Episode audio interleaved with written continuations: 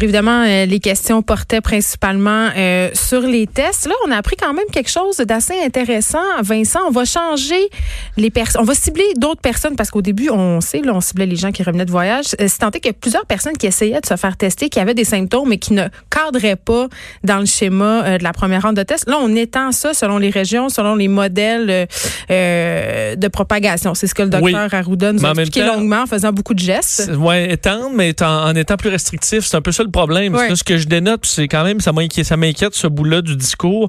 Euh, c'est la question où on est serré pour les écouvillons et le réactif. Là. L'écouvillon, c'est dans, bon, dans quoi on va faire le test là, et le réactif, l'espèce de liquide qui va réagir. Là, je ne suis pas euh, épidémiologiste, là, mais qui va faire qu'il y a une réaction et qu'on peut confirmer ou non si c'est la COVID-19. Euh, on, le François Legault disait qu'on était serré là, sur cette substance-là et sur les écouvillons. Ce que ça veut dire, c'est qu'on va devenir plus, on va plus cibler le nombre de tests. Mais on n'arrête pas de dire depuis le début que ce qui, la, solution, c'est de faire des tests le plus possible, que le Québec est en avance dans les tests. Sauf que là, ce qu'on est en train de nous dire, c'est qu'on va devoir en faire moins, là, parce qu'on va cibler davantage là, pour essayer de trouver les gens qui ont des euh, qui, qui, qui, sont porteurs. Mais ça fait que l'objectif, c'est de se diriger vers des tests à grande échelle, tester des gens qui sont pas, qui ont pas de symptômes, tester toi puis moi, tester les gens qui ont le goût de se faire. Ultimement, c'est ça qu'on veut, tester le plus de monde possible. Et là, clairement, c'est pas vers ça pour un temps limité ou vers quoi on se dirige. On semble être un peu dans un goulot d'étranglement. C'est ce que je comprends. Mais c'est toujours un peu euh, raconté de bien. En tout cas, moi, je, je trouve je trouve que le docteur Arruda, parfois, je dis mais parfois, puis je sais qu'il est très aimé, là, puis moi aussi je l'aime, je trouve que parfois il répond pas vraiment à la, question. À la ben, Là, on l'a vu faire beaucoup de danse. Je pense qu'il ben, Je lui aurais donné deux minutes pour cabotinage, Vincent. Ouais, il voulait peut-être faire un mime, là, parce qu'on le voyait encore, bon, taper la courbe et euh, bon. Euh, il s'en vient peut-être accro à toute cette attention-là, qui sais-je. Peut-être, on le souhaite pas. Euh, autre point quand même important, le dossier des scénarios, là. je, sais que ça, ça aussi, on l'attendait. Oui, tu, tu, tu, as retenu la même chose que moi pendant le point de presse.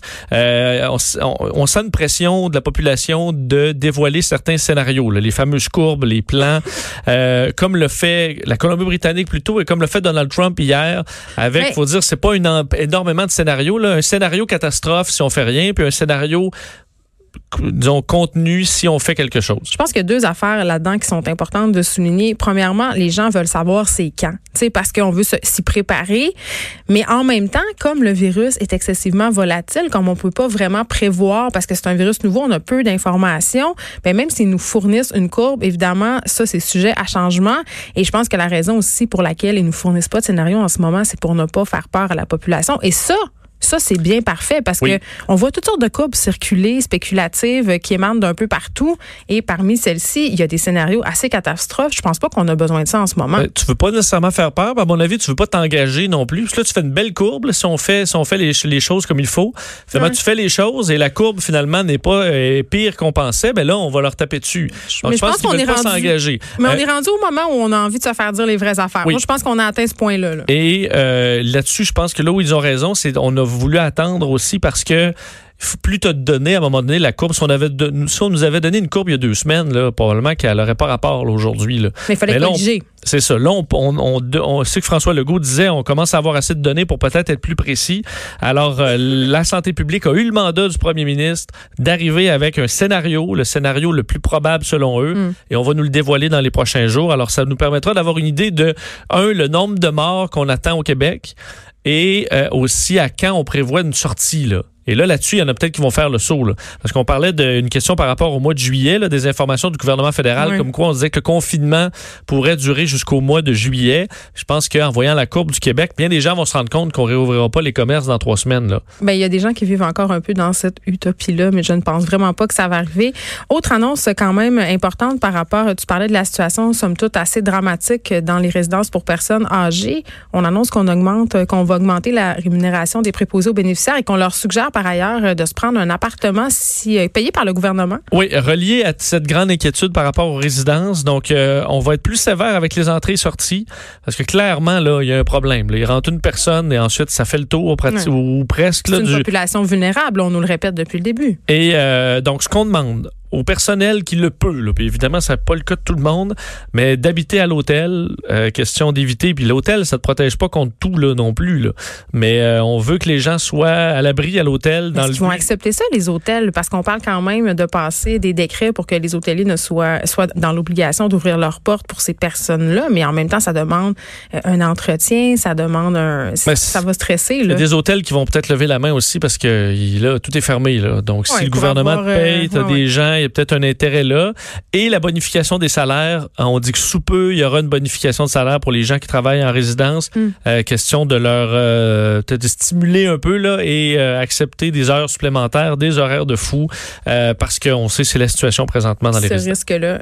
bon, donc un point de presse comme tout assez positif dans les circonstances. On moins pire qu'hier. Hier, c'était vraiment un dur. dur hier. Aujourd'hui, un petit peu moins. On va espérer que ce soit une tendance, mais à date, c'est des hauts et des bas. Là. Évidemment, euh, ce qui inquiète la population, c'est ce fameux euh, cet équipement médical. Ça a d'ailleurs été un, sujet aussi euh, chez Justin Trudeau ce matin. Oui, Justin Trudeau, point de presse à 11h15 où, bon, pas de grande annonce là, aujourd'hui. Beaucoup de questions par rapport à l'équipement aussi.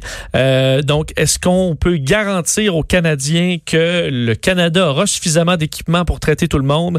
Ben, Justin Trudeau ne peut pas offrir cette garantie-là. ça, c'est clair. on peut écouter justement Justin Trudeau sur l'utilisation de la réserve parce qu'on lui a demandé euh, si la réserve au fédéral allait être utilisée, entre autres, au Québec, là, au, là où les besoins sont, parce qu'au Québec, évidemment, c'est l'épicentre présentement au Canada.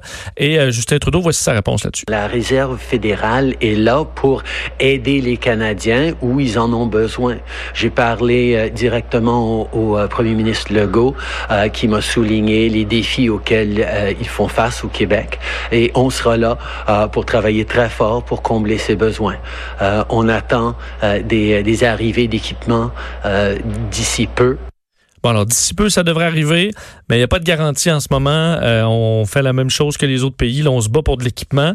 Euh, dans, les, ce qu'on a appris là, de ce point de presse, les restaurants, les bars et les OSBL vont faire finalement partie de, du dossier là, des 75 de salaire. Donc, si un restaurant, un bar ont perdu 30% de leurs revenus, puis dire quel bar ou restaurant n'a pas perdu 30 de revenus, là, sera donc éligible à cette, euh, cette subvention salariale du fédéral. Et on dit pour la prestation canadienne d'urgence, tellement de gens qui attendent après ça, canada.ca à partir du 6 avril, euh, vous aurez le choix par la poste ou par dépôt direct. Vous devrez confirmer une fois par mois euh, que vous, vous êtes encore sans emploi à raison de la COVID-19 et on prépare un système pour éviter les surcharges du système là, lors de sa mise en ligne le 6 avril.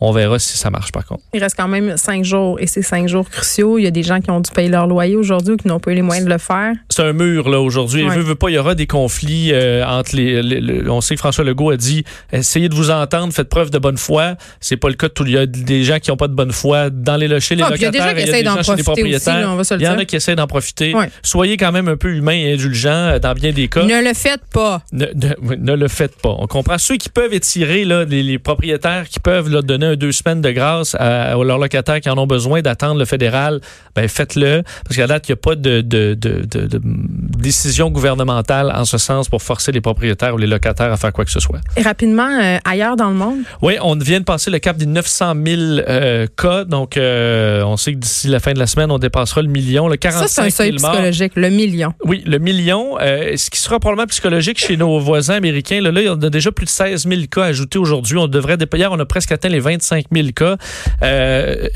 les États-Unis sont en voie de devenir le pays le plus, le plus de morts par jour. Euh, hier, on en a eu plus de 800. On sait que le record, le triste record en Italie, c'était 969, si ma mémoire est bonne. Si les États-Unis dépassent le 1000 morts par jour, étant le pays où il y a le plus de morts, ça va peut-être ébranler certains Américains.